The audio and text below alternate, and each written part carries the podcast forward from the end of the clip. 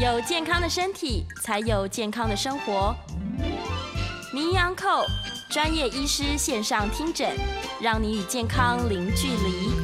各位听众朋友，大家早安，欢迎来到 FM 九八点一九八新闻台。你现在所收听的节目是星期一到星期五早上十一点播出的名医昂寇，我是主持人要李诗诗。今天我们的节目一样哦，同步在九八新闻台的 YouTube 频道直播中，欢迎大家可以来到直播现场来跟我们一起探讨今天的主题。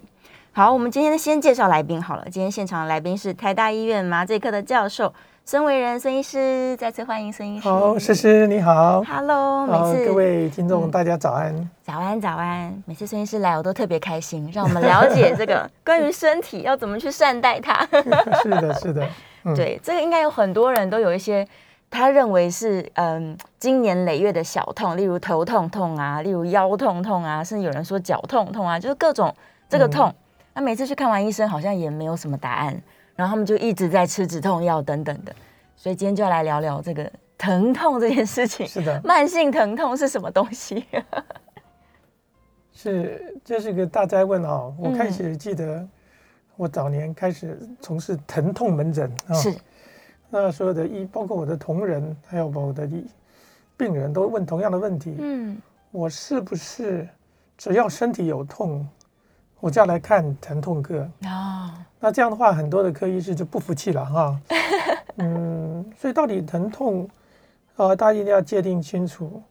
那么什么样的疼痛是必须要治疗？嗯，那么又回到最基本的意义了。为什么身体要发展出一个疼痛这样的一个讯号呢？对呀、啊，为什么要痛呢？你有过什么样身体的疼痛的经验吗？试试。通常受伤的时候就会痛了。嗯，对。那女性还有什么？哦，对，每个月会痛一次。啊，所以在自然界里面，大家回想动物啊，最原始的生理的反应就是疼痛反应。嗯，因为它代表的是外界对于这个有机体的一个伤害。哦，如果这个伤害太大了，嗯，它就毁灭嘛。是，所以我们要产生排斥这个伤害，远离这个伤害。嗯这就是疼痛反应的一个基本的原理，是。所以它的第一个关键字叫做损伤。损伤，任何会造成我们身体损伤的，比方撞击啊，对，比方的发炎啊，嗯，感染啊，嗯、感染啊，会造成我们细胞会产生很大很大的影响，对吧？是。所以身体要适应出各种机制去反应它。嗯。那第一个机制叫做我们的感应器。那你想想看，如果你们试试你家里附近。如果你你担心有小偷来，嗯，你会做一个什么样的保全防御的措施呢？装一些镜头啊，监视器嘛，哈，对，监视器，或者家里请个保全，对，那你的车子设一个防盗器，嗯，那所有的这一些的监视系统是。保全系统，就是我们身体的疼痛的反应。啊。如果你用这个观点去想的话，嗯，那就产生一个我们大家第一个问题了。如果今天我们在路上，你要过马路，你突然听到“嗡一嗡一”的车子经过的声音来了，你会做什么事情？赶快退后。退后，为什么？因为你知道这个“嗡一嗡一”的这个警铃所发出的声音里面，正躺着一个嗯，身体可能有性命危险的人。对，所以这这个警铃系统代表的等同于生命危险。嗯，好、哦，是。那可以，大家可以想想看。我们身体发展出一个对于伤害刺激的一个警报器，嗯，如果它很敏感，它却感受到身体受到威胁，是，所以它送出一个很强烈的讯息，告诉你说：“快进来，快进来！”哈，对对对，你其他的东西要让路，不要管了，哦，你就听我的，我现在赶快躲避难，这就是疼痛最基本的原理。哦，它就是身体的警报器。对，你想想看，如果你如果你的这个这个月经来的时候，对，非常不舒服的时候，那感觉就是什么样感觉？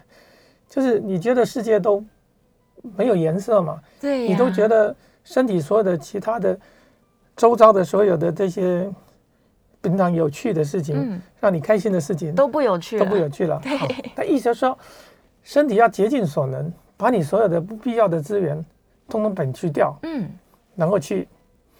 对抗这个疼痛，哦、是专心的去处理疼痛。好，那如果大家明白这个疼痛的道理，嗯，那你就了解到身体的损伤这件事情是是疼痛的关键的哦，根源是。那刚刚 师师就问说了，那那疼痛真的是每一个疼痛的背后，真的都是有？对，都有一个严重的损伤吗？那我们回到那个警报系统，那个那个偶一偶一的这个车子好了。是，你看到路上的那个救护车对经过，你真的相信里面这里面都有都有搭载的生命危险的人吗？不一定，不一定嘛。它有时候是空车嘛，啊，是。所以警报系统只是提醒我们的身体，嗯，正在发生一个有损伤的。危机。是，大家记得这是危机哦，嗯已经发生的危机，已经发生的那就叫伤害，伤害。没有发生的呢，那叫危机。哦，已经发生的我们叫紧急救助，这叫急性的疼痛，对，因为你就看到断手断脚嘛，没错，你看到头破血流，嗯，或者你可以看到手术完毕，伤口就很大，对，有个伤口，这个这个疼痛，你是每次看那个恐怖片什么。德州杀人狂 电锯，你看到句子你就害怕，会觉得很痛，因为那个就是一个对身体的一个直接的伤害，是切割的疼痛。嗯，可是你又发现一个人绑在那儿，你就觉得他不痛，不是吗？因为你没有看到一个破坏行刑的过程。嗯，那它代表的是痛还是不痛呢？不知道。是，所以慢性疼痛跟急性疼痛的差异在于，急性疼痛，嗯，是你可以很清楚的分别。找到或者感受到，嗯，甚至你可以看到身体正在发生损伤哦。那最好的例子，刚刚提到了车祸呀，对呀，受伤了。嗯，女性的周期性的月经啊，对，啊，还有听众朋友里面常常会有的偏头痛啊，偏头痛啊，这这种头痛一来的时候，哇，这个非常恐怖。对，还有我几个好朋友最近正在受苦的。三叉神经痛啊，来的像放电一样，感应一样，带状疱疹的疼痛。哦，非常非常。你打疫苗引起的疼痛是，这不都是我们自己很清楚有找到原因的急性疼痛？是，所以一般来讲，我们界定急性疼痛是找到原因，嗯，看到伤害性的刺激是，同时它的时间的长短，一般到一到两个礼拜以内，嗯，短的。短时间。是，基于这个理由。如果是急性疼痛，我们当然要针对这个病因把它移除。对，赶快处理它。你看到火在烧，嗯，你会第一第一个反应拿出灭火器，对，奔奔奔，赶快灭火。大楼就会喷水洒水，把这个火给灭掉了。嗯，所以这件事情就是任何疼痛治疗里面的第一个反应是把原因给拿掉。嗯，急性疼痛。可是，对于大部分的患者，嗯，慢性疼痛才是他们最困苦的一个原因了。他每天跟慢性疼痛相处。是啊，你可以看到这么多的药物，所谓的止痛药物，嗯，基本上都是在处理慢性疼痛的药。是。那慢性疼痛，一如我刚刚所呈现的这个警报系统的这种。没看到伤害，嗯，可是你一直发现，一直感受到这样子的一个危险的存在，这种危机感，那这就是我们，啊比方说这个飞机绕台，对，他没有真的给你打飞弹，就绕啊绕啊绕啊，你就很紧张，嗯，警报器这样，或者昨天中午一点半发生什么事情？演习，万安演习，我在看门诊，突然间哇啦哇啦，万安演习一个演习是。就是慢性疼痛的一个最标准的一个代表哦。你你有看到飞弹吗？没看到。你看到火灾吗？没有。路上所有人都跑掉了。对。为什么？因为我们在测试身体对于真正飞弹攻击，嗯，真正大灾难来的时候，我们如何去应对？哦。如何进攻？如何让这个身体的资源有效的分散？是。那我刚刚讲的这些状况，就是身体它准备好要来救援的一个过程。嗯，所以慢性疼痛就像演习一样，它会把所有身体其他资源通排除了。对，准备好，信誓旦旦来面对即将发生的是灾难。哦，但是灾难一直如果没有出现，一直没有来，但是他一直在警报，他就处在一种很焦虑，嗯，处在一种很期待，是，然后这个这个叫做整个待旦。哦，你看我们以前当兵职职业，哇，一整个夜晚上跟你讲说，这个水鬼要来摸哨，对，你就很紧张都不睡觉，没错，就什么事情都没发生，嗯，这就告诉我们一件事情说，说身体会因为慢性疼痛付出的代价，不是因为受伤攻击所产生这个血淋淋的反应，是，而是在于我们的身体、心灵，嗯，甚至我们要损失我们的睡眠，只是为了要去。担心对。发生的未来的一个灾难，所以慢性疼痛的定义就是超过三个月以上，嗯，找不到疼痛的原因，可是你身体有极不舒服的一些感觉，是，那这些感觉跟潜在的受伤有很大的关系。哦。这讲起来有点文言文，你想想看，如果我们是退化性关节炎，是人到了一个年龄，关节都会退化，没错，不见得都会疼痛，对吧？嗯，不见得。但是如果你的退化性的关节炎，让你一直没有办法去行走，没有办法去买菜，是，甚至不能去爬山，嗯嗯，这样的疼痛我们就定义叫慢性疼痛哦，因为它不会好，是，它是一个老化衰退的一个过程。但一般人老化衰退就没事，嗯，但是这样子的慢性疼痛结合老化衰退，就是我们主要的嗯。一个疼痛的一个来源哦，肿瘤的疼痛。是。肿瘤经过化疗，经过电疗，嗯，好像改善了，可是它就痛得不得了，哇！好，所以这时候我们就要开始去分析，嗯，那到底慢性疼痛到底有还有什么方法我们去区隔呢？对、啊，我们总不能把它说当做一件事情，嗯，就是都是慢性疼痛这样。好，所以如果我们来想，你要整修房子啊，你这房子住起来怪怪的，嗯，你觉得你的老房子问题会在哪里？老房子呀，嗯，都跟以前，我们用这样来一个身体的一个过程，你来思考一下哈。一个房子你要整修，嗯，住了三十年了，是，父母亲给你一栋房子，三十年的房子，哇，我们的，那你住起来就觉得哪里不对劲，你要整修，花钱整修，嗯，请问这样的一个房子的整修，它有哪些问题呢？它可能有一些管线老旧啦，啊，对对，管线老旧，漏水啊，哦，马桶要换吗？对，马桶换掉啊，然后钢筋可能要补强啊，哦，对，冷气要换啊，冷气换掉啊。所以，如果我们用这个观点来思考我们你现在所处的环境，各位听众，你在你的家里面，你环顾四周，嗯，你说我要开始整建我眼前的这栋房子，我有哪些东西要整修？是，你就会发现我们疼痛，慢性疼痛。其实就分为三大块哦。第一个就是硬体结构，是硬体结构。嗯嗯。比方说你的墙有脱落啦，这钢筋有问题，叫硬体结构。硬体结构这比较稳健。是。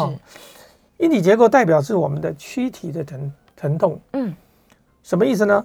就是你摸得到的、碰得到的，这个叫躯体。哦。哑铃啊，抓抓龙啊，哈。看得到的地方。摸得到的、看得到的。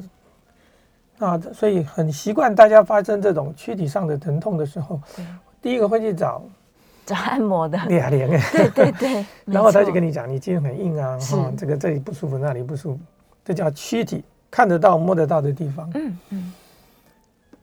第二个就是看不到摸不到的地方，内脏。对，很像我们身体里面的水电嘛，是，不应该讲装潢，装潢。你从外面看，你看不到里面的装潢，装潢是什么？装潢就是我们的内脏，是。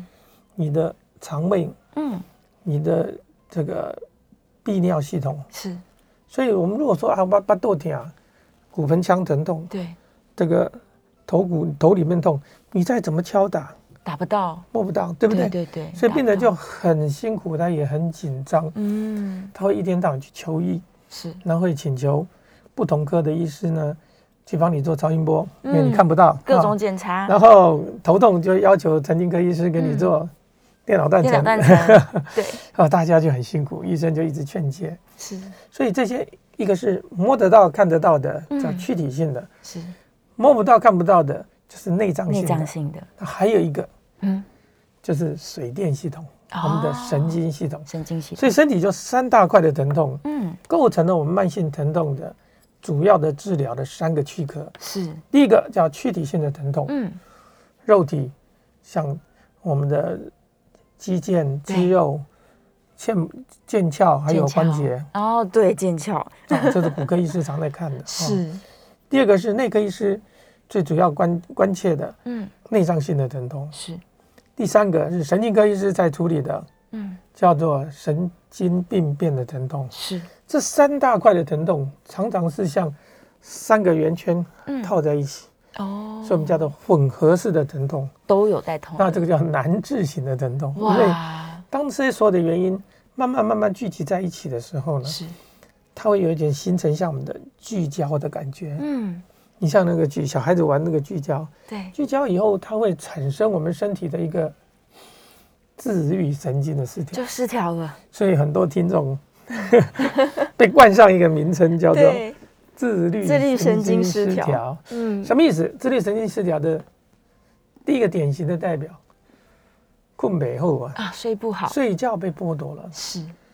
他的反应是没办法入睡，嗯，浅眠，浅眠，睡到半夜很容易就呼吸困难，很容易就要起来，然后晚上就是起起伏伏，一下就醒过来，对，睡眠剥夺，睡眠不好。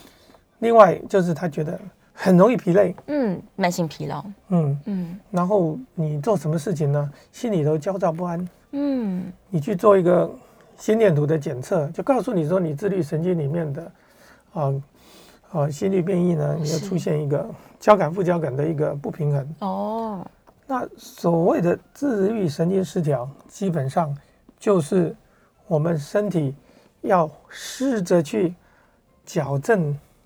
刚才不舒服的，哦，原来是这样。我们的一种适应机制啦，是你平常不需要这样子，嗯嗯嗯。但因为这个，那得没松快啊，对，你要想说，那我要做一点事情，对，我们的大脑呢就很费力的多做几道菜，是。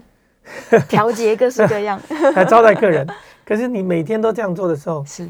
你就过劳了。啊。所以自律神经系统、自律神经失调，其实代表的是一个。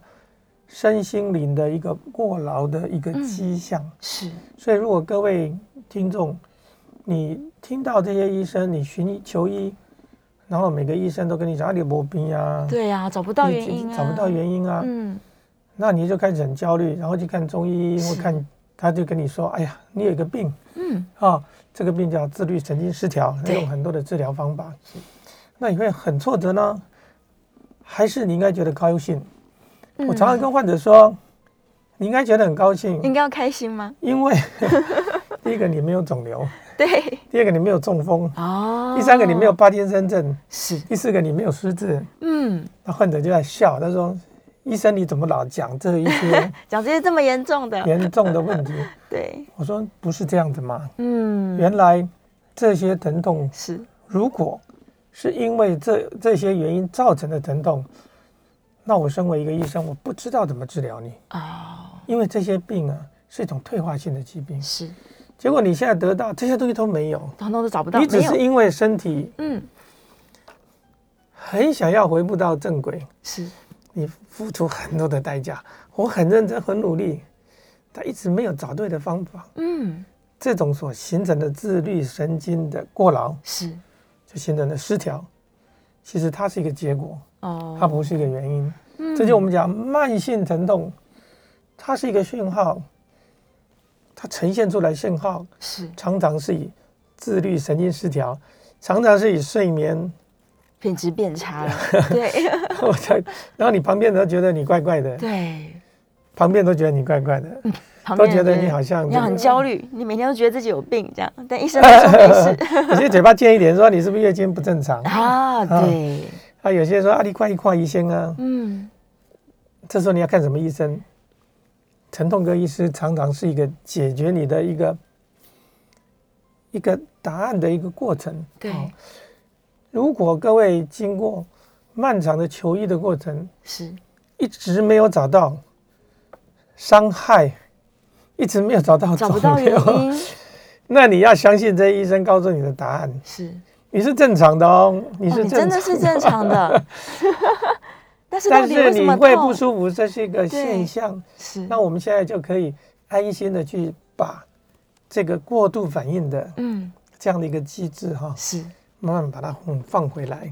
哦，好，那这就是我们形成我们疼痛科医师在治疗过程中，常常要跟患者之间达成一个共识。嗯。啊，第一件事情，不要一直在跟我吵着说我要做这个治疗，我要做那个，我要做那个检查。啊。那这些检查都做过了，都做了，对，都做过了。那你应该觉得开心哦，是，就说你没有问题哦，嗯。啊，你有不舒服，但你没有问题，对。啊，这是这个我们要去。啊，给患者的第一个答案就是我们的期待啊，是，你的期待跟你的啊回应的方式，嗯，要跟医生呢是要同步哦，所以他不要再坚决坚决的要找到病，因为你可能真的还没有地方是真的出现。我这样跟病人讲说，你你很矛盾啊，嗯，我如果这样跟你有病，你不是就就如丧考妣吗？对呀，你好难过，哎呦，我也生病了，对，然后你跟他讲说，我跟你说。你没病，你没病，你又很不舒服，又不开心，又不开心，说你医生都胡扯。是，我没病，我怎么会有身体不舒服？对，我怎么一直这么痛呢？对，嗯，你就想想看，你家里现在所住的环境是，如果你住在一个古堡里面，嗯，这里面家徒四壁，对，可是那个地点啊，黄金地段，很棒的地点，可是房子现在住起来不舒服，嗯，你就想想看，这样子的一个极为尊贵的一个。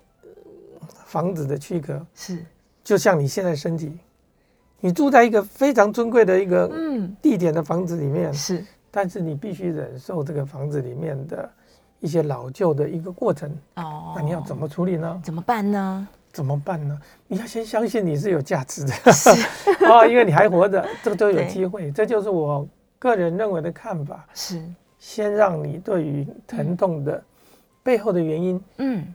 先有一个正确的观念，是，它不是造成你生命危险的，嗯，一个讯号，它只是一个警报，你身体不知道该怎么办的，哦，一个一个一个没有效率的解决方法，是，哦，这样讲也是有点矛盾。那经过这种疼痛意识的调理过程以后，你会发现，当很多人都回到，嗯，都回到一个。正常的生活以后，就像你月经来的时候很不舒服，对。但你过去的时候，嗯，你是不是就很舒服了？是啊，恢复正常，没有月经了就舒服了。对，你只要想象说你有舒服的时候，嗯，那你就可以很正常。是是是，好，我们稍微休息一下，进一段广告。广告之后回来呢，我们继续来了解一下身体到底为什么会产生这样子的警讯哦。欢迎回到 FM 九八点一九八新闻台。你现在所收听的节目是星期一到星期五早上十一点播出的《名医央叩》，我是主持人要李诗诗。我们再次欢迎今天的来宾是台大医院麻醉科的教授孙维仁孙医师，欢迎孙医师。大家好。嗯、好，回来了。哎，刚刚这个线上有人在问说，今天开不开放 call in 哦？开放，call in 专线是零二八三六九三三九八零二八三六九三三九八。如果你也有这个疼痛相关的问题，欢迎 call in 进来哦。好，刚刚我们一直提到说，很多人可能看了很多医生，找了很多病因，嗯、都找不到，那但是他还是不舒服啊，他还是疼痛啊，嗯，家里面就囤了一大堆止痛药，嗯，然后一痛就吃，一痛就吃，他可能也懒得去医院了，嗯，对，长期以来这样子，其实我们是很担心药物滥用的问题啦，因为诗诗是药师嘛，对。对，所以止痛药的副作用大家可能不了解。然后一直吃下去之后，也许你的肝脏、你的肾脏，这我要问诗诗啊，是。到底吃普拿疼对身体有什么伤害呢？哎，少量的吃是没有问题，但我听到的很多人都是一痛一天可以吃掉十颗这样子，嗯，这个非常恐怖，已经十颗就五克了，一一颗是五百毫克，对不对？是啊，那如果超过，我印象中好像华人的有身体有一些特殊的身体体质，是超过四个四四千毫克就四克。会有什么样的问题呢？我们的肝脏的有个酵素会被用完，所以你的肝脏会可能产生急性的问题。哦，所以其实大家不能这样一直吃这些止痛药。这种时候，我们都一定会，嗯、医生就会把自己的嗯身段降低，然后很谦虚的问我们的药师 来看看这个什么状况。另外一个，我们其实要提醒观众的是，因为我们现代人的营养都非常好，对，所以我们的肝脏呢。常常有一些有脂肪肝呐、啊，对，还有一些有 B 肝呐、啊。是，当你的肝脏本来就存在一个轻度的发炎，嗯，轻中度的发炎，这时候我们在服用，嗯，普拿疼这一类的药物，它又是促进肝脏发炎的，这个就等于火上浇油。对，所以它的剂量就可能不是我们刚刚讲的四、嗯、四四个 gram 这个四千毫克的这个底象限哦，可能要它可能要两千或两千五或一千五，也就是到四颗，它可能就会出问题了。嗯、尤其是时间的累积。对，嗯、对，它如果长期这样子，我们刚刚讲，如果你连续三天，比方说确诊的话，你确诊了，是，我们就是开一堆的这个普拿疼给他，不是吗？但是七天没什么问题嘛。是。嗯但如果我们回到刚刚的议题，叫做慢性疼痛，是一痛就是三个月，没错。你每天吃 八颗的普拿疼，啊，那这些代志就大条了哈。嗯，所以我们一直在提醒大家说，嗯，找到病因为什么这么重要？是治标还是治本？嗯嗯。像刚刚，嗯，主持人一直提提醒，就是我们在身体有一些。啊，发炎反应的时候，像一个确诊，最近很多人确诊，嗯，医生就会开七天份。对，为什么？因为你不方便出来嘛。是，在你隔离当中，你就七天份给你，嗯，也没有让你全吃了哈。对。但但是如果你全部吃掉，也没有大问题。对，没问题。因为只有七天。是。可是当你离开了这个隔离，回到工作岗位，还是觉得身体很不舒服。对呀。你会长达三个月、六个月的时间。很多的这个问题没有解决，各式各样不舒服，那这是属于慢性疼痛的一环了哈。所以这长新冠也是这样子想。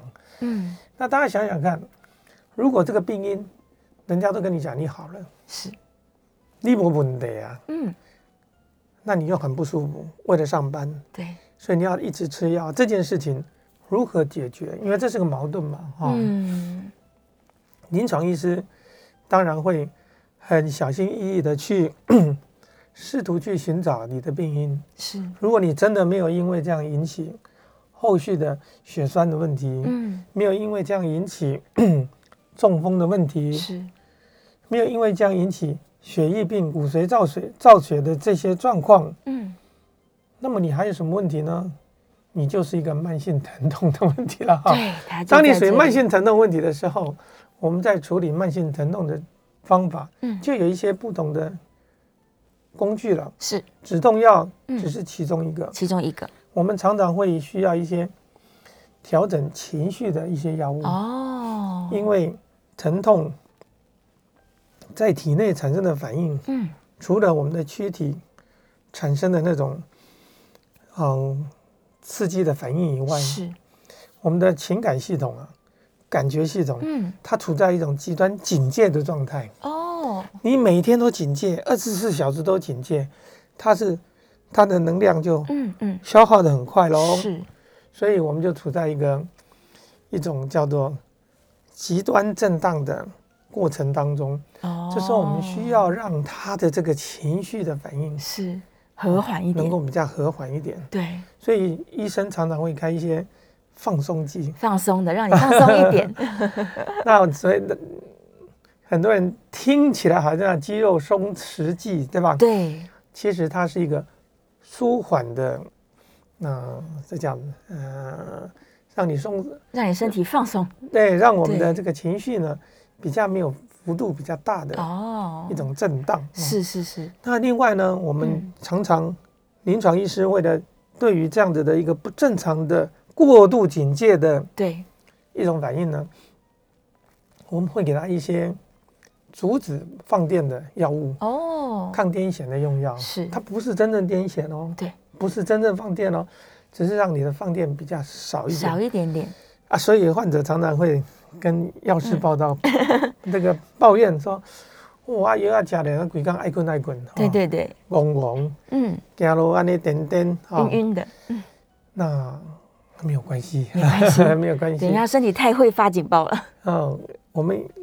过了一段时间适应了，身体就会好一点。嗯，因为这些药一旦要开给你哦，是希望你吃三个月以上。是，那你可以长时间吃这个药，不会干扰你的肾脏，不会引起你的呃胃黏膜破孔。对，不会造成你的心血管有异常。嗯，它的唯一的问题就是神经系统会有一点点的比较迟钝。是。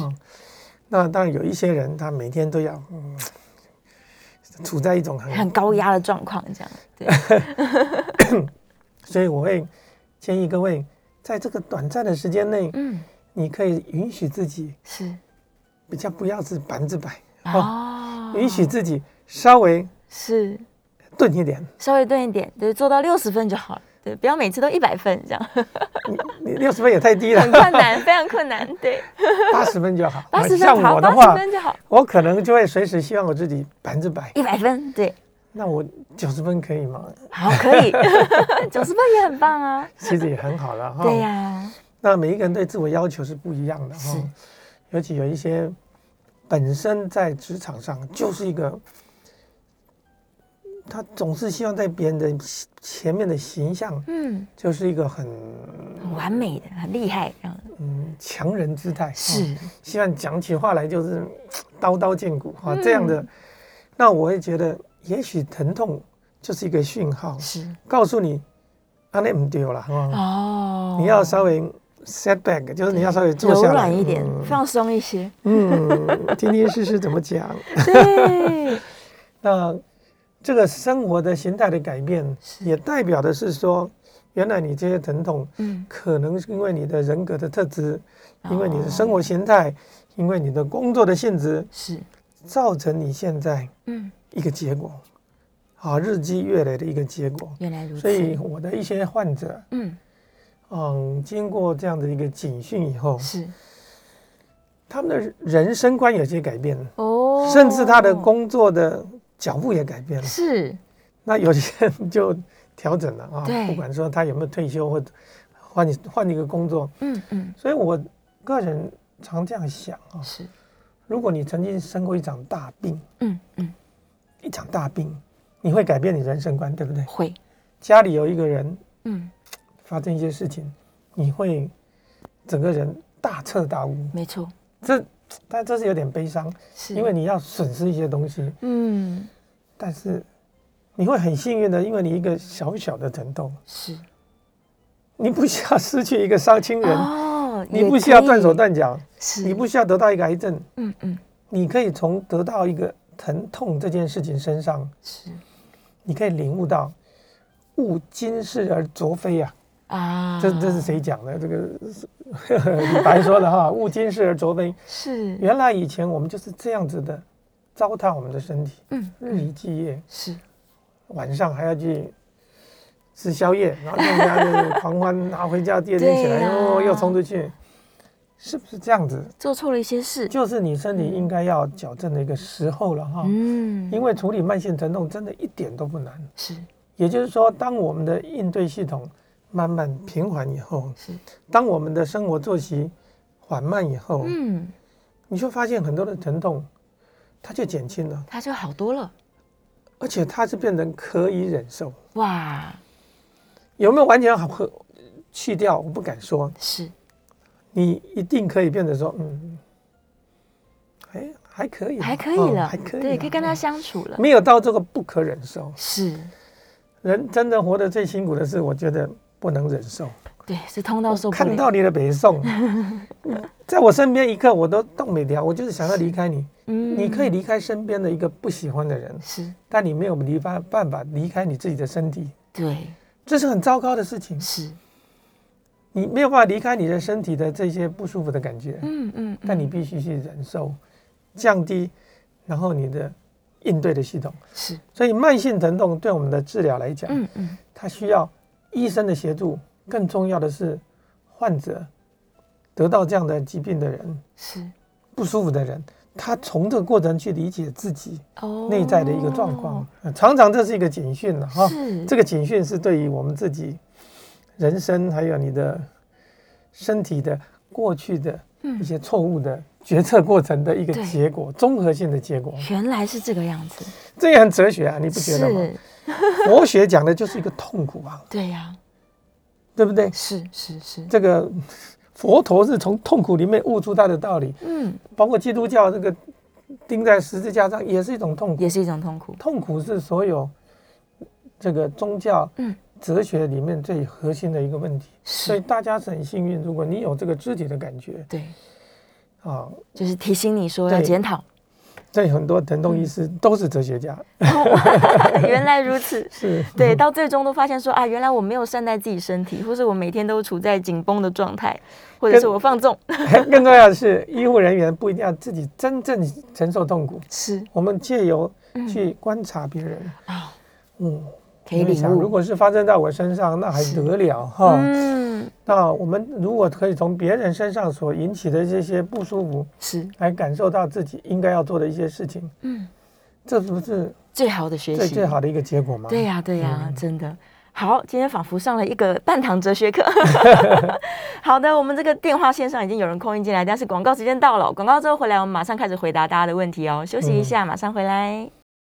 到 FM 九八点一九八新闻台，你现在所收听的节目是《名医央叩》，我是主持人要李诗诗。我们已经来到了这个最后一段的节目，哦再次欢迎我们今天的来宾是台大医院麻醉科的教授孙维仁孙医师。嗨，大家好。好，我们回来了。这段是可以开放 call in 的，电话线上已经有两位朋友在等待了。call in 专线是零二八三六九三三九八零二八三六九三三九八。好，我们在线上有一位李小姐，李小姐请说。呃、是孙医师好，好好是那个那个偏头痛哦，偏头痛的药厂哦，一家一家倒，现在只剩下一个英明格。嗯，英明格一盒六颗要一千三。嗯，那我我我这样根本就没有能力这样再吃下去。哦，呃，英明格是。健保是可以给付的哦，嗯，给付它只只一个月只配花八颗，是。是，那我是天天痛的。哦。好，那好，李小姐哈，我先回答你的问题。嗯，呃，英明格它之所以一个一个月只能给八颗，主要的理由是它是造成血管的一个收缩啊哈。那如果你长时间持续性的使用，嗯，它对于血管，尤其是心血管。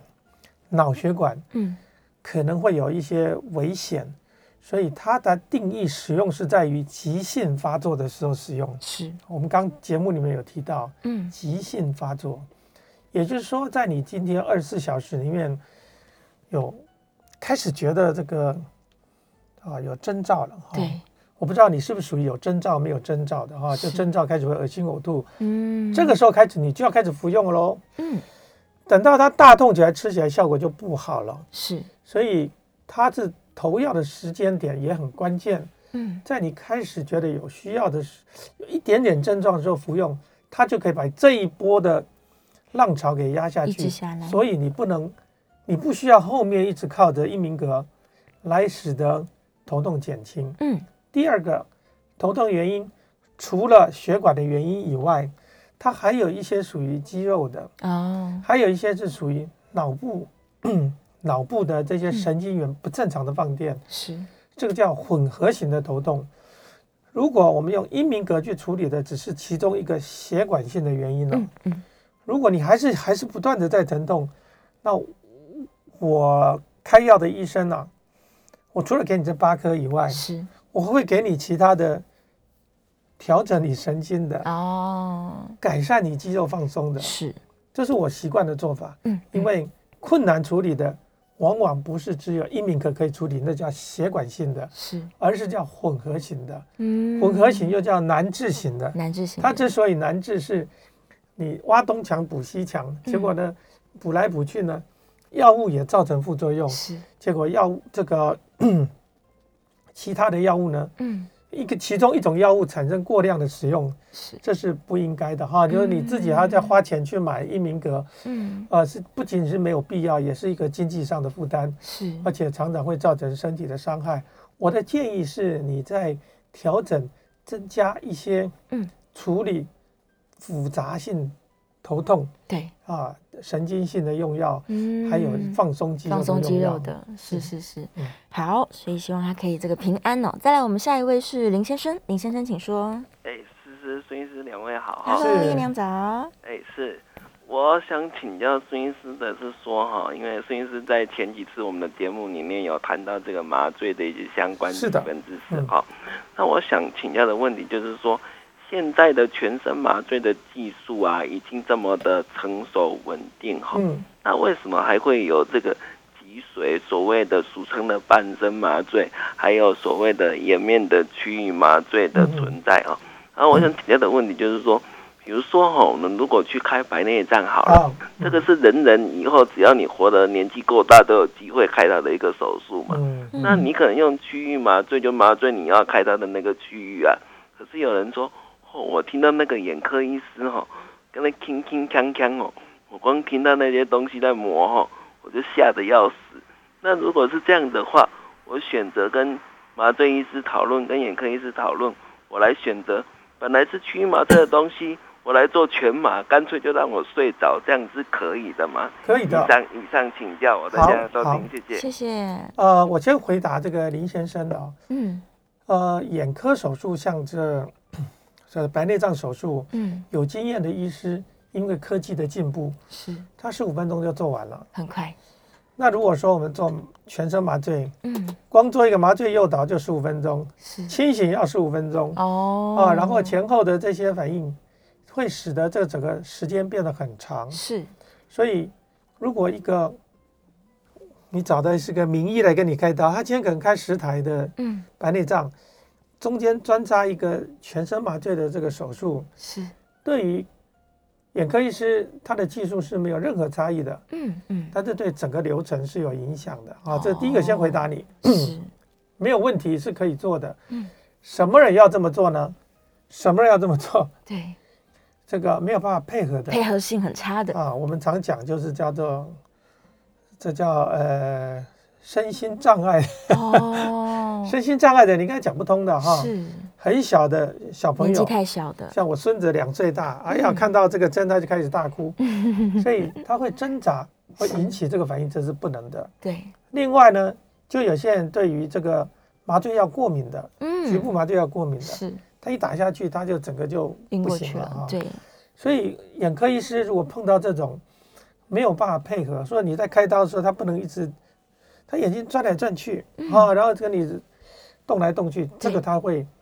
要求麻醉医师把他做全身麻醉，嗯、放倒了，嗯，放倒了，完全不反应了。那这个时候我们来做这个麻醉，常常所花的时间是麻醉的时间，嗯，比手术的时间要长，是是吧？这只是一个效率上的问题，嗯。那全身麻醉的好处，当然就是病人没有知觉，对。他的身体不会有反应，是，可他缺点是醒来以后，嗯，他可能会乱挣扎，哦，醒来又要把这个眼罩拿掉，是，嗯，所以需要可以做半身麻醉的的情况就是，嗯，患者虽然有点紧张，这时候我们会让患者啊，嗯，在一种比较安宁的状态，是，啊，他不用太紧张，放松舒缓，嗯，但他还是可以配合这个手术的进行，是。结束结束以后，他可以当场就回去，哦，他不用躺在医院，然后一天能才能放，对，才能回家去，啊、呃，各种的手术的治疗，嗯，决定麻醉的方式，对不起，麻醉的方式决定在医疗效率，嗯，医疗资源有效的应用。是。多半我们会保留这些，啊，比较舒眠麻醉的是给小朋友，小朋友。身心障碍，嗯，还有这些啊。像是失智啊，啊、哦、是啊，身体不断的活躁动的这样子的一个患者，无法配合手术。嗯，但是话说回来，这些患者真的有需要手术吗？是、嗯，所以说，如果我们今天再去仔细看，当这些人在这种状态的时候，其实很多的这些白内障手术。嗯根本就不需要做了哦，因为他已经渗入了生命的另外一阶段，他用不上这个眼睛了。嗯嗯，嗯，也是有道理，是是是，所以都可以选择，大家都可以选择。嗯哦，这让我想到我之前去照胃镜的时候，医生也是建议我说，能不要这个睡着就不要睡着，因为很快就可以完成手术那个胃镜了。对呀，但这真的是见仁见智啊。我我是嗯，我常常是这是为了。让医生自己对方便了，是快速对。如果是为了你自己，你一定要坚持，嗯、因为实在太不舒服了。是，所以大家可以自己选择啦，是都可以的。对对。然后哦，叶良他在线上也有问一个问题，他说好像是做牙科的吗？植牙手术的麻醉然后他说，指压手术的麻醉理论上让病人离开这个诊所的时候，应该是已经可以自由活动了。是，但他好像仍然会有一些些的这个头晕啊，或是睡着的感觉。嗯，他说这是正常的吗？正常会这样子吗？局部麻醉它的剂量大概三到五 CC 左右。嗯，原则上。所有的反应是在局部麻醉的当下，当下而已。那常常是会产生后续。嗯，他刚讲说是回去的路上就撞到扫虫，是。有点像林志那个林志颖是吧？啊，对。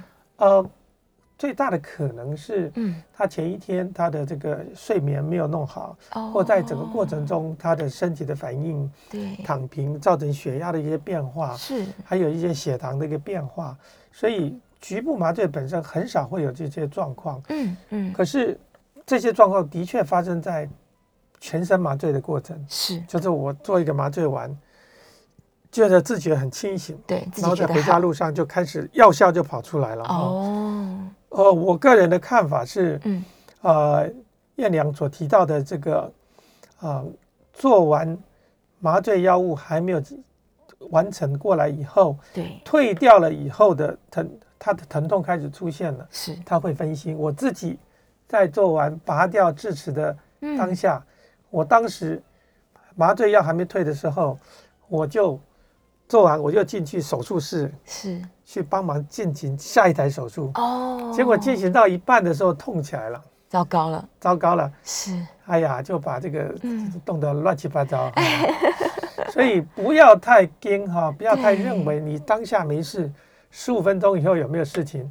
麻药退了以后，嗯、疼痛的反应就像海浪一样的出现的时候啊，这时候我觉得可能是嗯发生的这个疼痛是。让他分心了，有可能。分心了以后，以至于他没有办法专注的开车。哦，这比较像是疼痛出现的一个反应，合理的状况这样、嗯、是的。好，我们今天非常开心哦，在节目中讲了非常非常多关于慢性疼痛，当然最重要的还是要跟医生好好配合，去改变自己的人生。注意自己的身体，是注意自己的健康。谢谢，谢谢孙医师。拜拜。